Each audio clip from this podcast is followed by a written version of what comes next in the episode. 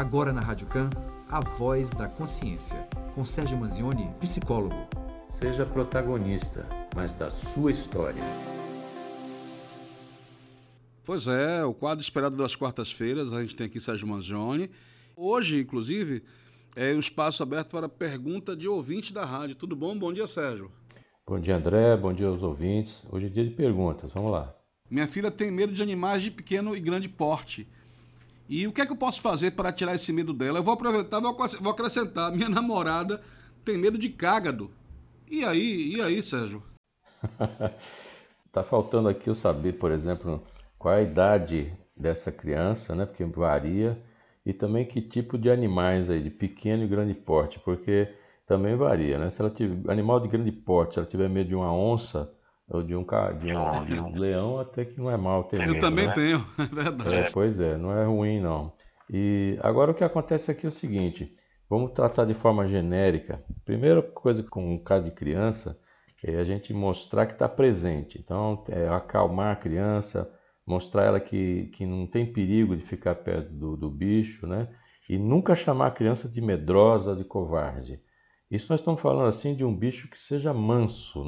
Se você tiver é, realmente um cachorro ou um gato, porque tem gato que gosta de morder, de arranhar, cachorro que é um pouco mais assim bravo, de fato a gente tem que preservar a criança sempre. Mas estamos falando aqui no, no caso de animais que são mansos, tal. Mostrar que está ali, acalmando a criança é um começo e devagar, né? não vai obrigar o, o filho a gostar ou a filha a gostar do bicho. Você pode assistir filme, em que mostra amizade entre as crianças e os animais, levar no zoológico, né? e também é importante o seguinte, dar colo sempre que demonstrar medo. Não dá medo, vem cá, tal, é, é tranquilo. Outra coisa é você encorajar a criança a ir se aproximando. Você pode ir num pet shop, pode ver um filhote de, de cachorro em casa para ele ficar brincando, ou ficar então perto do filho enquanto ele se aventura ali a tocar o bicho e sempre elogiar a criança nos sucessos. Aliás, isso serve para qualquer coisa, não serve só para isso não. Você elogia a criança pelo seu processo. Outra coisa, você não deve provocar o medo da criança. Às vezes os pais passam para a criança o medo que sentem do bicho. Né? Então o pai tem medo de rato, de aranha, de barata, de gato e cachorro e passa isso para as filhas. Às vezes o filho nem tem medo, mas acaba intimidando a criança. Então também, falando em intimidação, também é o caso de não ficar dizendo lá, cuidado que ele pode morder, já vai avisando antes, né? Fica longe que ele arranha, né? Porque você pode criar aí um medo imaginário que é muito mais assustador esse medo imaginário do que de fato o, a, o bicho, né? E se houver algum tipo de incidente, é uma picada, uma mordida, arranhão, que é comum, né? Você ter contato com o animal, o animal, mesmo brincando, às vezes brincando, raspa o dente e tal. Então, não demonstrar pavor na hora que isso acontecer, lida com o ferimento da criança tranquilamente, ensina a criança a brincar, não é? Hoje até é mais fácil, porque antigamente quando a pessoa tinha um arranhão ou ficava com uma mordida, coisa pequena, se passava o temível mertiolate. Mas hoje até o mertiolate não arde. Então é tudo mais tranquilo. Mas tocar em frente e devagar aos poucos e, e tranquilo. Agora, também é preciso avisar a criança que certos animais não é para ela enfiar a mão ali dentro, quer dizer, é preciso esclarecer. Se você vê um cavalo, pode passear no cavalo, mas tem que ser um cavalo manso, tem que ser alguma coisa tranquila, tal. É sempre assim orientando e naturalmente protegendo. Você não vai jogar a criança às feras, né? Mas com muita calma, muito cuidado, vai em frente. Pois é, nós estamos conversando com o psicólogo Sérgio Manzioni e hoje é o dia de responder pergunta dos ouvintes. Olha aqui, Sérgio. Meu pai perdeu meu irmão em um acidente muito grave e já tem um tempo isso, que ele está, ele está muito mal. Nossa família não tem ideia no que podemos fazer para tirar ele dessa situação e seguir a vida. O pai não consegue superar perdeu, ter perdido o filho, Sérgio. É muito difícil essa superação porque vai, vai contra o que seria a lei natural, né? os pais morrerem primeiro que os filhos. E, e ainda num, numa situação que tá, foi colocada, num acidente muito grave, de fato é um trauma muito violento é uma, uma frustração muito grande, é um luto muito doloroso mesmo. Agora, quando está falando muito tempo, a gente está falando aí que pelo menos um luto aí de uns dois anos é algo bastante aceitável, né? Agora é preciso, aos poucos, é, permitir que esse pai é, seja feliz, é dizer para ele que ele pode sim ser feliz, porque o amor que ele sente pelo filho é, não é o fato dele ser feliz, ele não está desmerecendo ou está sendo alguém ruim para aquele que partiu. Muitas vezes as pessoas se travam nessa parte de não se permitir mais ser felizes, né? das pessoas não se permitirem mais viver a, a vida com felicidade, exatamente porque é como se isso fosse uma demonstração de que não ama aquele que já foi. E o amor ultrapassa ter que ficar com a tristeza, remoendo, como se isso fosse uma demonstração de amor. Quando a pessoa está viva, a gente comemora o amor de forma alegre. E quando a pessoa morre, a gente comemora o amor de forma alegre também, porque é preciso relembrar as boas coisas. Bom, a situação aqui não é simples. E se o pai aqui que perdeu o filho já está sofrendo há muito tempo, é preciso procurar ajuda profissional, porque ele pode ter entrado numa depressão, ele pode estar aí com uma culpa qualquer nesse, nesse meio do caminho. É preciso procurar ajuda profissional, é um psicólogo, um psiquiatra, ver o que é que está acontecendo para que ele possa sair desse sofrimento o mais rápido possível. Outra questão aqui, a terceira. Muitas vezes sou bem pessimista com minha vida e acredito que não dou jeito em nada. Como posso mudar isso em mim? Bom, é preciso verificar o seguinte: esse pessimismo ele tem a ver com medo de errar, porque às vezes você pode estar com medo de errar e aí não faz nada. Né? O medo do julgamento, ou seja, eu vou fazer alguma coisa, mas eu estou sempre com alguém julgando, alguém apontando o dedo. Pode ser pai, pode ser mãe, pode ser namorada, pode ser marido, pode ser quem for. Né? E às vezes a pessoa não vai para frente, então ela vê o futuro de uma forma pessimista, porque não vê, não vê saída, porque tudo que fizer está errado, e, e pode ter esse medo de errar por trás aí. Também pode ter o que a gente chama de síndrome do impostor, que é a pessoa não se achar capaz, não se achar suficientemente boa para realizar um tipo de tarefa, um tipo de trabalho, então ela mesma se auto-sabota. É como eu falo, é, é, joga casca de banana para frente, para a pessoa mesmo cair nas próprias coisas que faz. Então é preciso ter um pouco de calma porque também não, é, não, não, não dá para controlar tudo. Se a pessoa for controladora, vai se frustrar, né? porque não dá para controlar todas as variáveis do mundo e nem sempre as coisas vão sair como a gente é, imagina.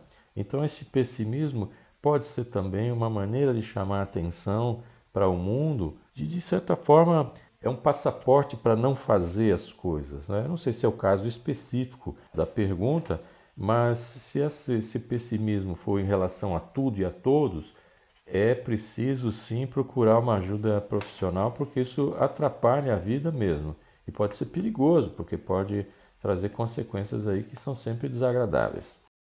Eu vou ler aqui a pergunta. Diz aqui, Sérgio, já é a quinta vez que surpreendo meu marido em adultério, sendo que desta vez ele engravidou a amante. Ele, como em todas as outras vezes, pede desculpas e diz que luta contra a vontade de trair e não consegue. Diz também que me ama, não consegue viver sem mim e que está disposto a procurar tratamento. E aí? Devo perdoar mais uma vez e juntos buscarmos tratamento? A primeira vez a pessoa trai, ela pode ser é, avaliada de várias formas. Pode ser um erro, pode ser uma situação em que ela se colocou. As pessoas erram e a gente também, além de aceitar que as pessoas erram, porque a gente erra também, a gente também aceita a possibilidade da pessoa mudar. Porque se você não acredita que as pessoas mudam, você não acredita que você mude também. Então é possível, uma primeira vez a pessoa escorrega, faz uma bobagem, assume tal, ok. É um processo difícil, mas se resolve. Mas a quinta vez já tem alguma coisa aí que não está certa, né? Porque essa conversa de que vai mudar e que tem contra a vontade de trair não consegue. Só que dessa vez ele engravidou uma pessoa, ele tem um filho, uma, vai ter um filho, uma filha e muda completamente essa situação, inclusive com a futura mãe desse filho ou dessa filha. É? Então, aqui é uma, uma decisão muito particular. A pergunta se deve perdoar mais uma vez, buscar um tratamento.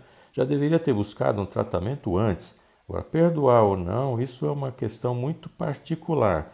Na quinta vez fica um pouco mais complicado da pessoa acreditar, né?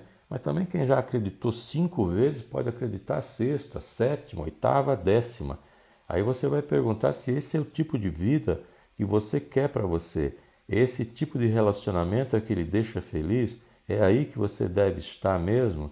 Isso é bom para você? Pense em você também. Não pense só que a sua vida é em função desse marido, não é? Você tem que pensar em você em primeiro lugar. Seja feliz e depois você vê o que é que você vai fazer. Quinta e última pergunta. Dr. Sérgio, me chamo Evelyn, tenho 37 anos, tive poucos namorados e recentemente no meu curso de mestrado, uma colega se aproximou de mim, a Sara, ela é lésbica, se declarou que está apaixonada por mim e me pediu em namoro. A princípio estranhei bastante e me senti ofendida, pois nunca pensei em ter uma relação homossexual. Mas, de uns dias para cá, tenho me sentido confusa. E aí? Devo partir para essa experiência? Sou homossexual? E minha família? É, a primeira coisa a gente vai atualizar o termo aí, homossexual não, homoafetivo, porque as pessoas sentem afeto pelas outras. Esse termo é homossexualismo é, é errado, homossexual também. Homoafetivo, porque as pessoas de fato podem se apaixonar por outras do mesmo sexo.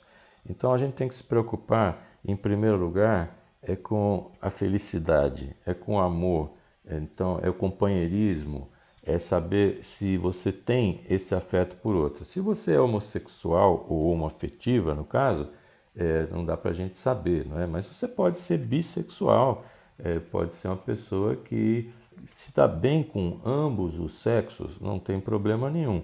Então, a questão de se você vai em frente ou não realmente é muito particular é? mas é, você deve priorizar aí a sua felicidade.